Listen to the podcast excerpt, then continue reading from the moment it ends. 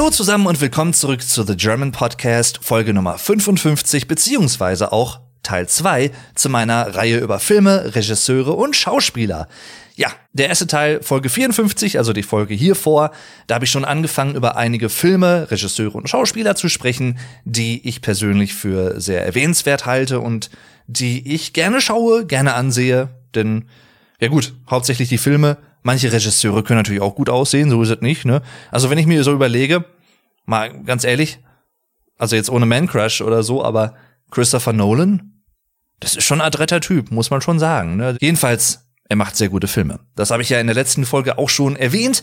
Ich werde versuchen, bei den letzten verbleibenden 16 der 31 Fragen möglichst darauf zu verzichten, Filme nochmal zu erwähnen, die ich schon in der ersten Folge genannt habe. Es kann aber sein, dass ich wirklich einfach, ja, hier und da nochmal ein, zwei Sachen erwähnen muss, ein, zwei Filme, ein, zwei Werke, die ich auch schon in Folge 54 erwähnt habe, weil es einfach am besten passt. Also ganz versprechen kann ich es nicht, aber im Sinne der Abwechslung möchte ich da natürlich gucken, dass ich euch noch weitere Filme nennen kann. Ja, das Ganze basiert ja, nur noch mal kurz zur Erklärung, bevor es auch sofort losgeht, auf der Herausforderung 31 Tage, 31 Filme. Wie immer, also wie auch in der, was heißt wie immer, wie auch in der letzten Folge, auch in dieser Folge in der Folgenbeschreibung in den Show Notes verlinkt. Ein Bild dazu. Ich habe ja in der ersten Folge die erste Hälfte der Fragen, der 31 Fragen verlinkt.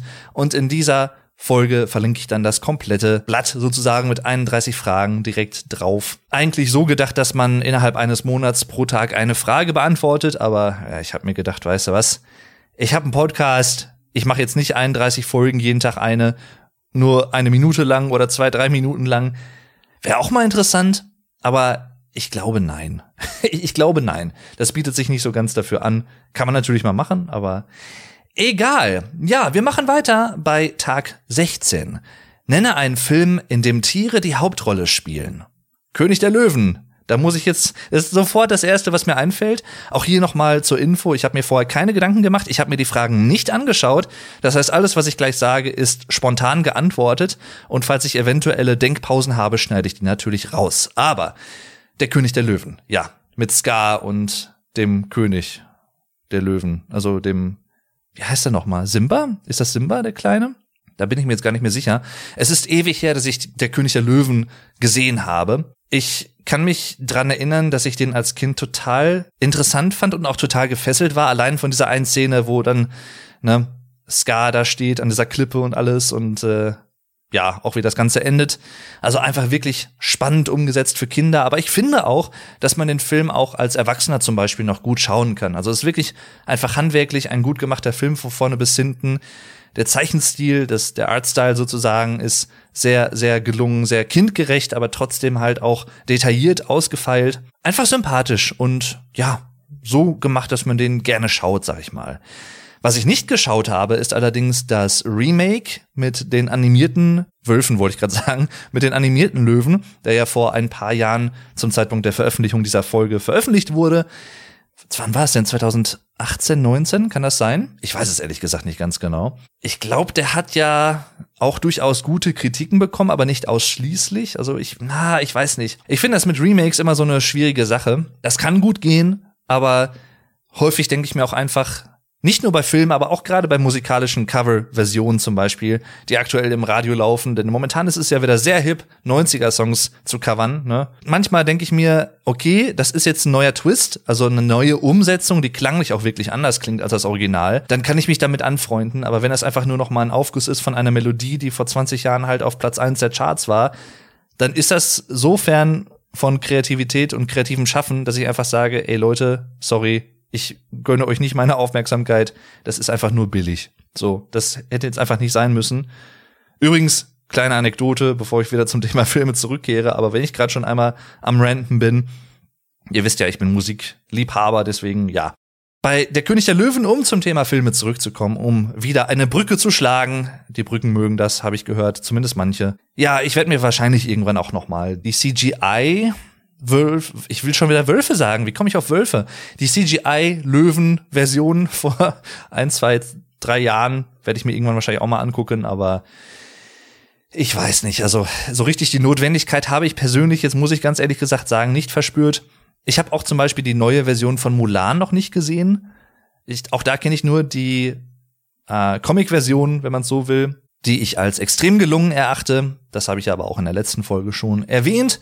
Deswegen äh, ein Film, in dem Tiere spielen oder die Hauptrolle spielen. Der König der Löwen würde ich definitiv sagen. Susi und Strolch gibt's glaube ich auch noch als Verfilmung. Da kann ich mir auch so grob dran erinnern, dass ich den geschaut habe. 101 Dalmatiner natürlich, ne, mit Cruella de Vil. Und ich glaube, dann gab's auch noch 102 Dalmatiner. Noch eine Fortsetzung, die glaube ich aber nicht mehr an die Erfolge anknüpfen konnte, wenn mich nicht alles täuscht. Da kann ich jetzt irgendwas Falsches erwähnen. Wie gesagt, ich erzähle das jetzt alles spontan, wie es so bei mir aus dem Gedächtnis herausploppt. Ja, auch ein schöner Film, muss ich sagen. Ne? Cruella de Vil, ich, ich habe den Namen immer schon interessant gefunden, ich weiß auch nicht. Das ist halt so, man weiß, er ist erfunden, aber er klingt halt irgendwie wirklich so, wie man einen Namen wohl erfinden würde für einen Bösewicht oder eine Bösewichtin. Das ist sehr interessant übrigens, gerade sprachlich, fällt mir gerade mal so auf. Im Deutschen haben wir ja für viele Nomen und Substantive feminine Formen, also Formen für Frauen zum Beispiel, ne? Aber für Bösewicht, das ist tatsächlich rein maskulin konnotiert, glaube ich. Damit können natürlich auch Frauen gemeint sein, aber es gibt nicht die Bösewichtin, glaube ich. Ich, da kann ich jetzt falsch liegen. Das google ich mal eben. Das würde mich nämlich jetzt selber tatsächlich auch sehr interessieren. Hm, Bösewichtin. Tatsächlich gibt's das. Okay, dann nehme ich natürlich zurück, was ich sagte, aber das ist ein Wort, das ich so noch nie bewusst wahrgenommen habe. Ich weiß nicht, wie es euch geht, also zum Beispiel anderen deutschsprachigen Zuhörern. Die Bösewichtin. Vielleicht liegt es auch einfach nur an mir, keine Ahnung. Jedenfalls, ne, König der Löwen, 101 Dalmatiner, das wären so zwei Beispiele, die mir sofort einfallen. Tag 17. Nenne einen Film, über den du lange diskutieren kannst. Ja, auch da, ja, eigentlich müsste ich jetzt wieder ein paar Filme nennen, die ich auch schon zuletzt genannt habe. Fight Club, ne, weil gerade bei Fight Club und ähnlichen Filmen, ich glaube, das habe ich in der letzten Folge schon angesprochen, wenn nicht, tue ich es jetzt kurz. Ich finde es immer sehr interessant bei Filmen, die einen Twist haben, wo sich dann wirklich auch zum Ende hin oder in der zweiten Hälfte des Films einige Wahrnehmungen des Zuschauers ändern weil man einfach neue Informationen hat oder weil sich irgendwas total Überraschendes offenbart, was man vorher vielleicht so nicht offensichtlich erkannt hat. Aber wenn man diese Filme dann nochmal schaut, mit dem Wissen, dass da ein Twist ist, dann erkennt man ja manchmal durchaus auch zu Beginn des Films schon Anzeichen, also relativ klare Anzeichen sogar teilweise dafür, dass das irgendwo auf so eine Art Wandlung hindeuten könnte, was da auch schon am Anfang zu Beginn passiert. Und das finde ich immer sehr interessant, solche Anzeichen dann zu erkennen und dann auch bewusst wahrzunehmen, weil man einfach beim zweiten Mal schauen natürlich mehr Hintergrundwissen hat. Und bei Fight Club ist das natürlich auch so. Also, ne, ist jetzt kein großer Spoiler. Ich werde jetzt da auch nicht groß spoilern, was der Twist ist. Keine Sorge. Auch hier versuche ich das möglichst spoilerfrei zu halten. Aber man erkennt ja manchmal so ganz kurz so ein Frame, kurze Einblendungen, wo man sich fragt, habe ich jetzt geblinzelt? Oder habe ich da jetzt irgendwie was falsch gesehen? Haben meine Augen mich ausgetrickst? Weil da war doch gerade so ein Frame, was kurz aufploppte, was irgendwie ganz komisch ist. Man kann natürlich auch, wenn man das Ganze zum Beispiel am PC schaut oder so, also damals zum Beispiel über DVD oder Blu-ray oder halt auf Streaming-Plattformen, wie auch immer, und das irgendwie hinkriegt, diesen Frame zu pausieren, wo diese Einblendung ist, dann erkennt man zum Beispiel auch ein paar Sachen, die halt auch durchaus aufschlussreich sein können für das spätere Geschehen, wo man so denkt, ihr Bastarde. Und das wird ja im, Film, im Film selber, in Fight Club sogar noch thematisiert, ne? Diese Szene von wegen, ne?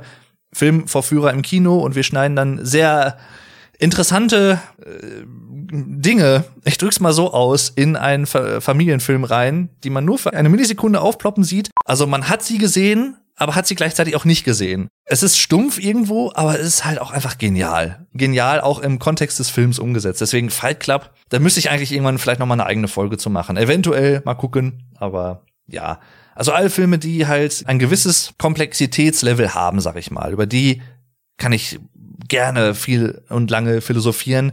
Zuletzt würde ich vielleicht sogar noch sagen Tenet.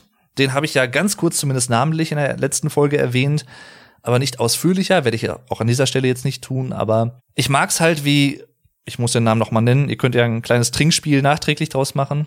Oder, ja gut, nachträglich bringt's euch nicht viel, aber Christopher Nolan, der Regisseur von Tenet, hat mal wieder ordentlich in die physikalische Kiste gegriffen und auch mit Zeit und physikalischen Theorien experimentiert. In diesem Fall spielt die Invertierung von Zeit und Geschehnissen eine Rolle. Aber wie gesagt, ich möchte da nicht mehr zu verlieren, denn das ist auch im Film sehr interessant umgesetzt auf jeden Fall. Ich finde im Vergleich zu Inception, einem Film, der sehr auf die zeitliche Abfolge und Träume, das Konzept des Traums und der, des Erlebens der Zeit physikalisch auch irgendwo und auch metaphysisch abzielt, da finde ich es ein bisschen besser aufgelöst als in Tenet, das muss ich schon sagen. Also das Storytelling, die Erklärung und die Umrahmung des Hauptthemas und des Hauptmechanismus des Films ist in Inception besser erklärt als in Tenet, das muss ich schon sagen. Aber trotzdem würde ich dabei bleiben, dass Tenet durchaus auch ein sehr starker Film ist,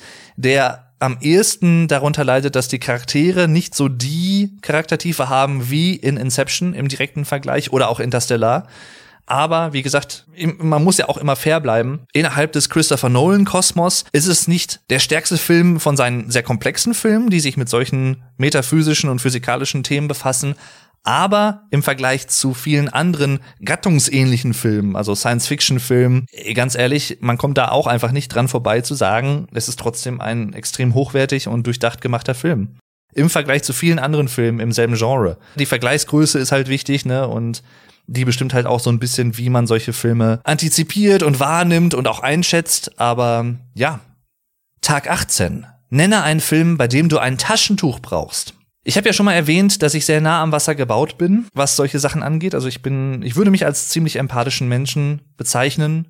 Ich leide mit, wenn anderen etwas Schlechtes zustößt, vor allem auch ich sag mal, Hilfsbedürftigen, ob es jetzt Kinder, Frauen, ältere, eingeschränkte Personen sind oder so, ne? Aber es ist generell, wenn es auch gerade filmisch natürlich gut umgesetzt ist, dann freue ich mich immer wieder, ich drück's mal so aus, dass ich mich auch von diesem Konzept Film und der Irrationalität von Filmen auch loslösen kann für eine gewisse Zeit und das einfach so wie ein Schwamm einfach aufsauge und auf mich wirken lasse, ohne dass ich immer im Hinterkopf habe, das ist Fiktion, das ist ausgedacht, wie auch immer. Weil ich glaube, zumindest habe ich das von manchen Leuten schon gehört, dass die da zum Beispiel das nicht so gut können und sich dann halt auch nicht so auf Filme so einlassen können, wie es vielleicht zu einem interessanten Erlebnis führen würde. Also, dass man sich auch emotional zum Beispiel auf Filme einlässt und nicht wie ein Stein da sitzt und den Film einfach nur über sich ergehen lässt und der Film lässt einen irgendwie kalt. Das finde ich halt immer schade.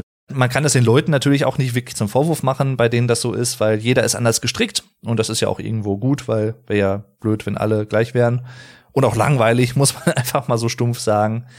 Aber ich lasse mich gerne auf Filme, Serien und so ein, wo es auch emotionale Themen gibt und lass mich sehr mitreißen.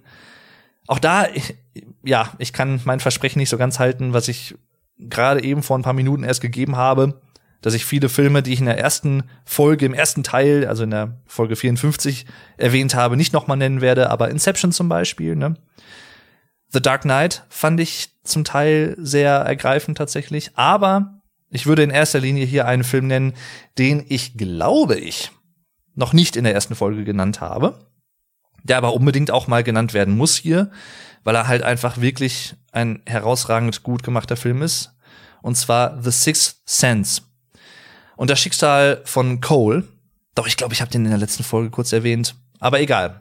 The Sixth Sense, ich werde jetzt hier auch nichts über das Ende und den Twist und so erwähnen, ne, keine Sorge, aber das Schicksal von Cole, einem Jungen, der so ein bisschen in seiner eigenen Welt lebt und eine Bürde mit sich herumträgt, die er zu Beginn des Films noch nicht so wirklich offenbart, aber dann später seinem Betreuer beziehungsweise seinem Psychiater. Und äh, das hat mich schon durchaus auch irgendwo berührt. Und es gibt zum Ende des Films eine Szene, wo Cole und sein Psychiater, gespielt von Bruce Willis in dem Sinne, oder sein Therapeut, ich drück's mal so aus, zu einer Trauerfeier geht von einer Familie, die ihre Tochter verloren hat junge Tochter, wo sich auf der Trauerfeier durch eine Videokassette und eine geheim gemachte Aufnahme etwas herausstellt, was sehr schockierend ist. Und man sieht in der Frontalaufnahme den Vater des Mädchens, wie er diese Videokassette unter Beisein der ganzen Trauergäste schaut.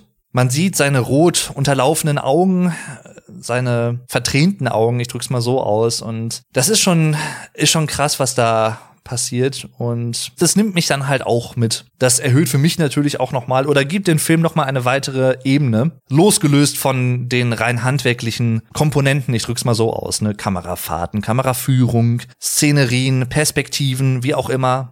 Manchmal bin ich aber auch den Tränen zum Beispiel nah, wenn mich etwas nicht traurig macht, sondern auch wenn mich etwas freut natürlich. Also auch das habe ich teilweise in Filmen. Oder auch wenn mich etwas wütend macht, sag ich mal. Oder halt irgendwo erbost. Was ich auch immer sehr schön finde, ich weiß nicht, ob die Frage gleich noch kommt, ansonsten erwähne ich es mal kurz, wenn Filme es schaffen, mir eine Gänsehaut über den Rücken zu jagen. Ja, die zweite filmische Songempfehlung nacheinander kann man eigentlich sagen, denn in der letzten Folge habe ich ja schon die erste Soundtrack-Empfehlung abgegeben. Damals war es, damals, in der letzten Folge war es Time von Hans Zimmer und diesmal möchte ich einen anderen Film-Soundtrack nehmen, beziehungsweise einen Track auf einem Film-Soundtrack. Und zwar in diesem Fall nennt sich dieses Stück Evie Reborn von Dario Marianelli, komponiert zum Film V wie Vendetta, V for Vendetta. Das ist ein wirklich, wirklich heroisch klingendes Lied, fast schon ein, ein, ein Lied, was so ein bisschen auch passend zur Szene im Film, die ich jetzt nicht spoilern möchte, aber die etwas Offenbarendes hat. Das ist ein Lied, was sich immer weiterentwickelt und zum späteren Verlauf sehr monumental klingt. Streicher, der Chor im Hintergrund, Hammer. Eine Gänsehautatmosphäre sondergleichen, wie ich finde. Also mich persönlich packt es immer wieder. Deswegen habe ich auch diesen Song gewählt. Ich muss aber sagen, also die Wahl ist mir hier wirklich schwer gefallen, denn ich habe so zwischen zwei, drei weiteren geschwankt. Deswegen möchte ich die zumindest gerne auch kurz namentlich nennen, die ich sonst auch hätte noch erwähnen können. Und zwar gibt es da zum Beispiel einmal das Lied Run to the Church von James Newton Howard. Das ist das erste Lied auf dem Soundtrack zu The Sixth Sense auch sehr puh, einnehmend, also eine starke, ja, so eine Mischung aus Unsicherheit irgendwo, Gefahr, aber trotzdem auch Spannung. Also der schafft es wirklich auf dem ganzen The Sixth Sense Soundtrack von vorne bis hinten gut, diese beklemmende Atmosphäre, dieses Mysteriöse gut klanglich einzufangen, wie ich finde. Wirklich ein schönes Lied. Und das geht nur, in Anführungszeichen, eine Minute 22 Sekunden lang. Aber in dieser kurzen Zeit kann man da wirklich schöne Sachen hören und da wird sofort so eine Atmosphäre kreiert. Und ich finde, dieser eine Song fasst so ein bisschen die ganze Stimmung des Films gut zusammen. Deswegen hätte ich den auch gut wählen können. Und eine weitere Empfehlung, die ich an dieser Stelle nochmal erwähnen möchte, ist My Name is Lincoln von Steve Jablonski. Das ist der letzte Song auf dem The Island, also die Insel Soundtrack. Der wurde auch schon für andere Trailer und sowas benutzt. Den könntet ihr also durchaus schon mal gehört haben, auch wenn ihr den Film noch nicht gesehen habt. Auch ein wunderschöner Song, der mitreißt, der gut nach vorne geht, der sehr hoffnungsvoll auch klingt. Ich will jetzt nicht sagen am fröhlichsten von allen, aber am losgelöstesten, so am befreiendsten. Das, der vermittelt so ein Gefühl von Befreiung. Und in gewisser Art und Weise passt das auch zum filmischen Geschehen. Aber auch da werde ich nicht mehr verraten. Schaut euch die Insel auf jeden Fall an. Ja, dieses Lied ist genauso wie alle anderen, die ich jetzt genannt habe. Und noch viele mehr, die ich nennen könnte. Wirklich einfach nur schön. Ich hoffe, euch gefallen diese Lieder. Ihr findet einen Link übrigens zu Eevee Reborn in der Folgenbeschreibung und die anderen könnt ihr ja gerne auch hören, wenn ihr möchtet, auf YouTube, wo auch immer. Also dann, weiter geht's im Thema. Tag Nummer 19. Nenne einen Film, dessen Folgeteile viel schlechter waren. Oh, auch da gibt es einige. Manche würden sagen Matrix. Ich würde dem nur zum Teil zustimmen, aber da habe ich mich, wie gesagt, ausführlich in Folge 50 zugeäußert. Deswegen an dieser Stelle nicht. Terminator habe ich beim letzten Mal schon erwähnt, definitiv. Da sind, ich sag mal, Teil 3 ist noch okay, aber 4 und 5. Ja, man kann sie schauen, aber Saw habe ich schon erwähnt. Da tritt, trifft das für mich definitiv auch zu, zu, von den Teilen zumindest, die ich gesehen habe. Zu den anderen kann ich mich nicht äußern. Es gibt viele, gerade im Horror- und Survival-Horror-Bereich, finde ich, gibt es viele Filme, wo das so ist. Es gibt zum Beispiel The Hills Have Eyes, eine ja, Neuauflage auch des Films aus den 70ern, aus dem Jahr 2004 oder so, plus minus, den ich schon sehr, sehr krass fand, auch damals, als ich ihn geschaut habe. Gut, da war ich auch erst 13 oder so, 14. Aber da gibt es einen zweiten Teil von, ich glaube sogar von einem deutschen Regisseur, wenn mich nicht alles täuscht. Und der war halt echt nicht so gut. Das Problem, finde ich, ist vor allem bei den Filmen reingegeben, wo sich rein logisch keine Fortsetzung ergibt. Also, wo man merkt, okay, man will die Kuh melken, weil, oder das Pferd weiter reiten oder füge eine weitere Metapher hier ein. Man möchte das weiter ausschlachten, weil es immer noch viel Geld bringt, obwohl es rein logisch und rein sinntechnisch, plottechnisch kein, keine Notwendigkeit gibt, weitere Teile zu haben.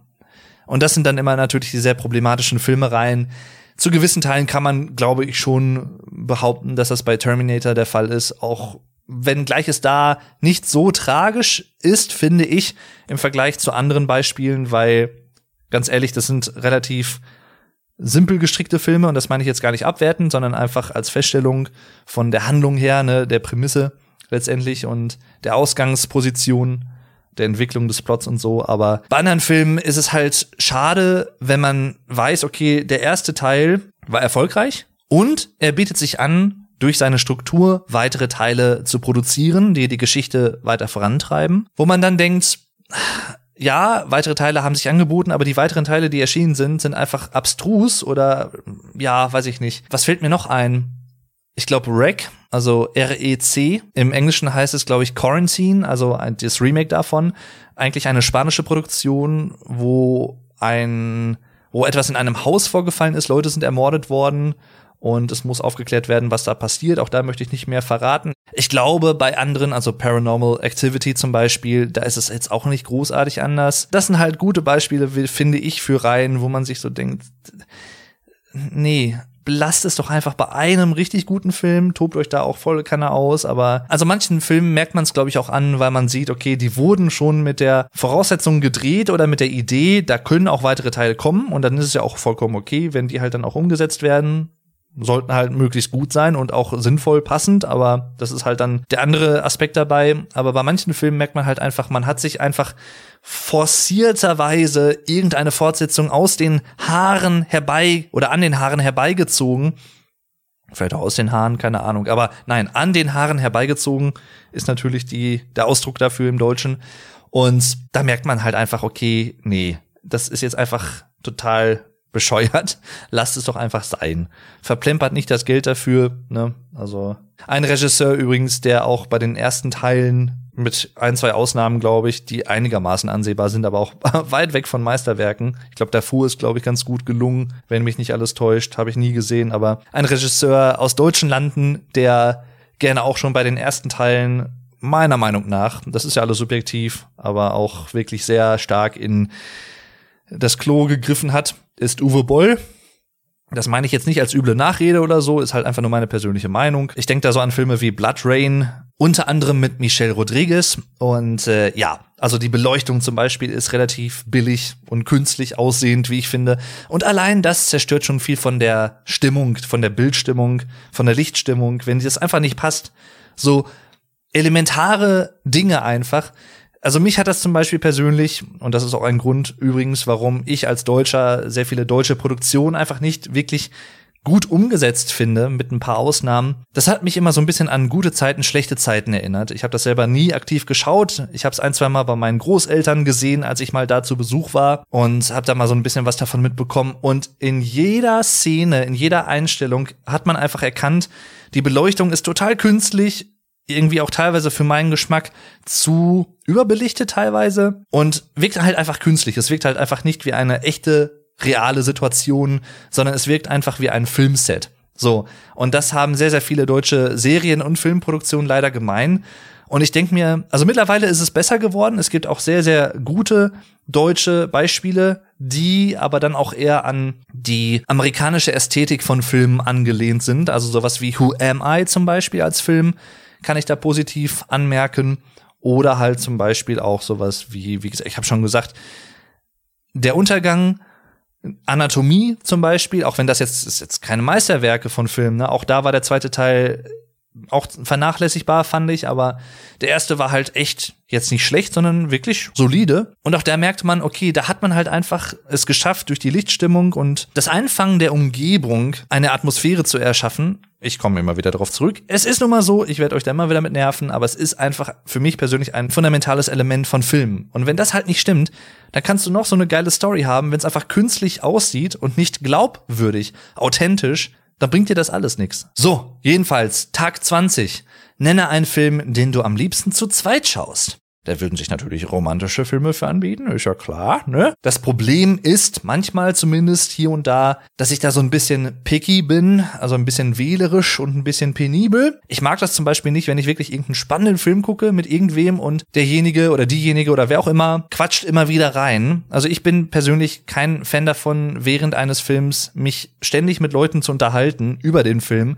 Das kann man auch einfach danach machen und man kann auch sonst den Film pausieren oder so. Deswegen finde ich es auch immer extrem ätzend, wenn Leute im Kino hinter einem sitzen und während des ganzen Films einfach miteinander quatschen. Es ist cool, dass ihr euch über den Film unterhalten wollt, ne, dass der Film euch so tangiert, dass ihr Mitteilungsbedürfnis habt, finde ich ja an sich eigentlich eine coole Sache, weil das zeigt halt, okay, ihr lasst euch drauf ein, aber Leute, geht raus, wenn ihr quatschen wollt oder keine Ahnung. Ganz schlimm ist es natürlich auch, wenn es gar nicht um den Film geht, sondern um irgendwelche belanglosen Sachen vom Tag davor oder so. Leute, quatscht doch einfach woanders und haltet einfach mal euren Mund, wenn der Film läuft. Ganz einfach. So. Das ist jetzt auch nicht wirklich eine große kognitive Leistung, die man dafür erbringen muss und wo man nicht vielleicht auch selber drauf kommen kann, von wegen, hm, ich sitze jetzt in einem Kino, ich schaue einen Film, ich habe andere Leute mit mir im Raum, ich könnte mich auch rücksichtsvoll verhalten für manche Leute fehlt es da aber wahrscheinlich wieder an der Empathie, habe ich manchmal den Eindruck, aber das geht mir immer so auf den Geist. Es ist zum Glück nicht so häufig der Fall, aber ey, ganz ehrlich, es muss einfach nicht sein. Da gibt's auch keine Diskussionsgrundlage. Es ist einfach behämmert. Aber ich schaue trotzdem auch gerne mal mit Freunden zum Beispiel Filme oder auch Serien. Mach das mit dem lieben Get Germanized, aka Meister Lehnsherr, aka Dominik. Er hat viele Namen. Da machen wir das ab und zu schon mal, wenn wir uns treffen. Oder auch mit dem lieben Monotyp, Podcast-Kollegen, der übrigens bald mit einer Freundin zusammen einen weiteren Podcast hat, und zwar Kontropervers wird der heißen. Hört ihn dann euch gerne an, falls ihr Lust habt, auf den Plattformen eures Vertrauens. Mit ihm habe ich zum Beispiel auch Sieben geschaut, Seven. Ich kannte den Film, hatte den da zwölf, dreizehn Mal schon in meinem Leben gesehen. Rick kannte ihn halt noch nicht. Oder wir haben auch zusammen die Matrix-Filme zum ersten Mal für ihn geschaut. Auch die kannte ich damals schon auch so 12, 13, 14, 15 Mal. Fight Club haben wir für ihn zum ersten Mal zusammengeschaut. Und sowas macht natürlich auch Spaß. Das macht mir auch Spaß, weil ich einfach dann auch so ein bisschen die erste Reaktion eines anderen oder einer anderen Person interessant finde auf solche Filme, die ich halt schon ganz gut kenne. Deswegen, ja. Und auch ich sehe natürlich auch immer gerne neue Filme mit anderen Leuten. So ist es auch nicht. Also auch andersrum kann das durchaus mal der Fall sein. Tag 21. Nenne einen Film mit einem Superhelden. Ja, es ist natürlich sehr geschlechtsspezifisch jetzt festgelegt, also eine Superheldin. Ein weiblicher Superheld ist anscheinend nicht erwünscht. Oder man sagt halt, ne, generisches Maskulinum, egal. Es gibt ja viele Marvel-Filme und die sind auch fast alle wirklich sehr gut gelungen, finde ich, durchaus in ihrem Genre. Manche besser, manche eher nicht so im direkten Vergleich. Den krassesten Unterschied, muss ich sagen, qualitativ habe ich wahrgenommen bei dem ersten Captain America und dem zweiten Captain America. Ich fand den ersten echt nicht so gut, muss ich leider sagen. Im Vergleich zu anderen MCU-Filmen, also Marvel Cinematic Universe. Sowas wie Iron Man spielt da rein, Ant-Man, ne? Doctor Strange zum Beispiel ist somit mein Lieblings-Superheld, würde ich sagen, in diesem Metier, was auch so ein bisschen an Benedict Cumberbatch liegt. Ja, ich bin auch so eine kleine Cumberbatch. Übrigens, Sherlock, falls ihr die Serie mit Benedict Cumberbatch noch nicht gesehen habt, tut es bitte. Sie ist genial. Ich hoffe, da kommt irgendwann noch was Neues. Es ist ja immer so die Hoffnung der, der Zuschauer und der Fans dieser Serie, dass da irgendwann noch mal eine neue Staffel kommt. Ich hoffe es wirklich sehr, weil die war einfach eine gute, gute, gute gemachte, eine gute gemachte Serie. Ich mochte oder mag aber auch sowas wie X-Men zum Beispiel, also die X-Men, was er so, obwohl nee, das ist immer das, wo ich mich glaube ich vertue. Ich denke immer, dass X-Men DC sind, aber sie sind eigentlich auch Marvel. Ich kann mich dran erinnern, ich glaube 2003 war das, gab es auch Daredevil. Der war aber nicht wirklich sehr erfolgreich. Da kann ich mich auch dran erinnern, dass Bring Me to Life von Evanescence, glaube ich, Teil des Soundtracks war. Und dann gab es auch sowas wie Spawn hieß der, glaube ich. Das war so frühe 2000er. Da hat, glaube ich, Marilyn Manson auch einen Soundtrack zugemacht. Long Hard Road Out of Hell.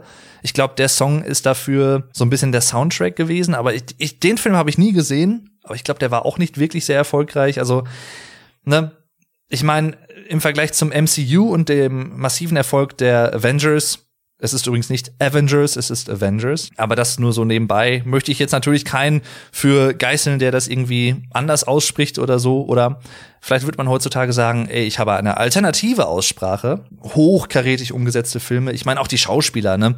Robert Downey Jr. hat, glaube ich, so richtig aufgeblüht erst als Iron Man, kann man sagen. Iron Man war ja auch so der erste Film im MCU, soweit ich weiß. 2008 müsste das gewesen sein. Und seitdem, ich habe, glaube ich, alle Filme der aktuellen Phase, ich glaube, das ist Phase Nummer 4, noch nicht wirklich gesehen. Ich muss aber auch ehrlich gesagt gestehen, das ist jetzt so ein bisschen allgemeiner über diese Superheldenfilme, über das MCU im Speziellen. Manche sind da ja so drin investiert, was ich irgendwie auch sehr cool finde, ne, weil die halt einfach so Fans der Filme sind. Voll geil. Aber ich persönlich bin da einfach nicht so deep, so tief drin involviert wie andere Leute. Ich schaue mir die Filme sehr, sehr gerne an und finde die auch fast alle wirklich sehr gelungen. Aber also ich persönlich beteilige mich da nicht so wirklich an der Wissenschaft, die manchmal so ein bisschen darum gemacht wird, von wegen, und hier Phase 4 und Phase 3 und dann kommt das noch und die und hier und da und so und so ist, wie gesagt, versteht mich da bitte nicht falsch. Ich finde das cool, dass man sich da auch so mit auseinandersetzt. Aber um noch mal kurz zu dem zurückzukommen, was ich vorhin noch nicht ausgeführt hatte. Captain America. Ich finde den zweiten Teil genial. Ich finde den zweiten Teil wirklich, wirklich extrem gut gemacht. Aber den ersten, obwohl Hugo Weaving da mitspielt als Red Skull, auch da muss ich einfach sagen, gefällt mir die Ausleuchtung der Charaktere zum Beispiel und der Szenerien einfach nicht wirklich. Die finde ich manchmal einfach zu gekünstelt. Also zu künstlich aussehend. Und das zerstört für mich einfach sehr viel. Das ist halt, wie gesagt, auch persönliche Präferenz. Wahrscheinlich gibt's da auch viele Zuschauer, die das gut ausblenden können aber ich kann das leider nicht gut ausblenden. Und äh, das haben sie im zweiten Teil wesentlich, wesentlich besser gemacht. Und deswegen finde ich da zum Beispiel auch den zweiten Teil besser als den ersten. Aber an sich kann man sich, die kann man sich alle angucken, die Filme. Nicht, dass man mich jetzt irgendwie falsch versteht. Es ist so. Aber ja. Ich glaube, den ersten Superheldenfilm, an den ich mich wirklich bewusst erinnern kann, ist Spider-Man, also die Sam Raimi-Filme von damals, Spider-Man 1, 2 und 3 zwei mit Doc Ock, ne, und drei mit dem Sandman, hieß er, glaube ich. Und der erste natürlich mit dem grünen Kobold, mit Willem Dafoe. Paraderolle für ihn natürlich auch, ne, Klassiker. Also, und auch so ein bisschen, ich weiß nicht, ob es der Durchbruch für Tobey Maguire war, aber es hat ihm definitiv sehr bei seiner Karriere geholfen. Ich drück's mal so aus. Ich habe jetzt aber ehrlich gesagt auch schon seit mehreren Jahren keinen Film mehr mit Tobey Maguire gesehen. Macht er überhaupt noch irgendwas? Ist er noch irgendwie schauspielerisch aktiv oder macht er nur noch Independent-Filme oder B-Movies oder keine Ahnung? Vielleicht habe ich auch einfach die Filme mit ihm nicht gesehen aus irgendwelchen Gründen und nicht wahrgenommen. Er ist jetzt auch nicht der weltbeste Schauspieler, so ehrlich müssen wir auch mal sein, ne? aber im Vergleich zu anderen Kollegen, muss ich jetzt einfach mal so sagen. Aber als Peter Parker hat er trotzdem eine gute Figur gemacht, wie ich finde. Aber da muss ich auch wirklich mal eine Lanze für die modernen, also für die neueren Spider-Man-Filme brechen, sowohl die animierten als auch die Realverfilmung sozusagen mit Tom Holland. Wow. Also die sind auch wirklich, wirklich, wirklich gut gemacht und machen einfach Spaß. Was ich nicht so wirklich viel gesehen habe, sind Superheldenfilme vor den 2000ern. Also alles, was da so erschienen ist. Ich kenne vereinzelt ein, zwei, aber ich kenne da auch längst noch nicht alle. Ich kenne noch nicht wirklich alle alten Batman-Filme zum Beispiel. Auch da gibt es noch einiges an Aufholmöglichkeit, Aufholpotenzial für mich, aber ha, ich weiß nicht, ich habe da jetzt auch nicht so wirklich die krasse Notwendigkeit oder ich fühle jetzt nicht die krasse Notwendigkeit, die, die Filme jetzt unbedingt gucken zu müssen. Weil ich meine, klar, gerade tricktechnisch war damals einfach auch nicht viel möglich, ne? Also, ach, ist halt schwierig. Aber gut. Übrigens ein guter Superheldenfilm, der auch nicht so bekannt ist wie, ich sag mal, die ganzen Marvel-Filme aus dem MCU und so. Watchmen. Wirklich gut gemachter Film auch. Kann ich auch an dieser Stelle nochmal empfehlen. Tag 22. Nenne einen Film, den du nicht mehr sehen willst. Das ist eine sehr interessante Frage. Ich habe in der ich glaube sogar zu Beginn der letzten Folge, also Teil 1 dieses Themas hier, schon erwähnt, dass ich mich vorher immer so ein kleines bisschen zumindest über die Filme informiere, wer spielt mit, wer sind die Regisseure und davon abhängig so ein bisschen einschätze, könnte der mich interessieren oder nicht. Das hat mir tatsächlich geholfen, in meinem Leben, glaube ich, wirklich nur eine Handvoll Filme, wenn überhaupt, gesehen zu haben, die wirklich richtig Grütze waren. Blood Rain wäre einer, ne? Aber es gibt da einen Film, das ist für mich eigentlich der grottigste Film, den ich je gesehen habe. Die Umsetzung, die ist wahrscheinlich auf eine Art künstlerisch wertvoll und interessant gemacht. Auch das möchte ich gar nicht mal in Abrede stellen, aber Heidewitzka ist das ein scheißen langweiliger Film. Und zwar 29 Palms. Das ist nicht nur eine Stadt in San Bernardino, aber es ist vor allem auch ein Film. Oh, eine französische, teilfranzösische Produktion, glaube ich. Boah, ist das ein langatmiger Film. Also der hat auf mich einfach überhaupt nicht gewirkt. Das ist, glaube ich, irgendein Film über ein Liebespaar und auch so ein bisschen krimimäßig und ja, das ist ja an sich gar nicht mal jetzt verwerflich natürlich, aber die Umsetzung, der Film, ich guck gerade, ist 120 Minuten lang und gefühlt gibt es in diesem Film fünf Kameraeinstellungen, wenn überhaupt sehr langgezogene, sehr, wie soll ich es ausdrücken, sehr langatmige, vor allem sehr monotone Kameraeinstellungen, die glaube ich, könnte ich, also ist jetzt meine Mutmaßung, die glaube ich so ein bisschen eine Art Sehnsucht vielleicht ausdrücken sollen oder Sinnlosigkeit des Handelns oder eine Leere vielleicht auch irgendwo eine emotionale Leere und bla und ne füge hier metaphysische und Metaebene noch ein und ne. Boah. Ich lese hier übrigens gerade andere Filme haben das zum Beispiel sehr gut gemacht. Außer gelegentlichen Country-Songs, die im Autoradio laufen, ist keine Filmmusik im klassischen Sinne zu hören.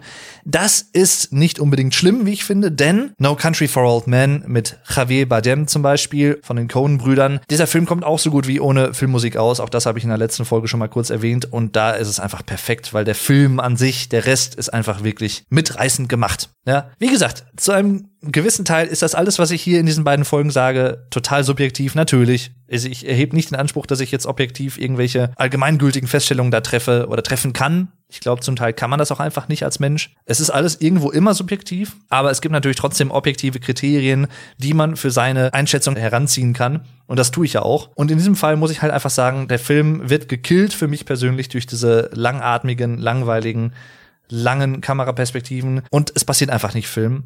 Es passiert einfach nicht Film. Genau. Es passiert einfach nicht viel in diesem Film. Jetzt fragt ihr euch wahrscheinlich, ja, Dave, okay, aber warum hast du den Film denn überhaupt geschaut? Weil du hast ja gesagt, eigentlich informierst du dich vorher. Der Film ist von 2003. Ich glaube, das war vielleicht 2005, 2006, 2007 um den Dreh, wo ich mit einem damaligen Schulfreund, wo wir öfter schon mal auch nach der Schule zu mir gegangen sind, haben Filme geguckt und so. Und wir haben uns, damals gab es noch Videotheken. Heutzutage gibt's in unserem ganzen Ort, glaube ich, keine einzige Videothek mehr.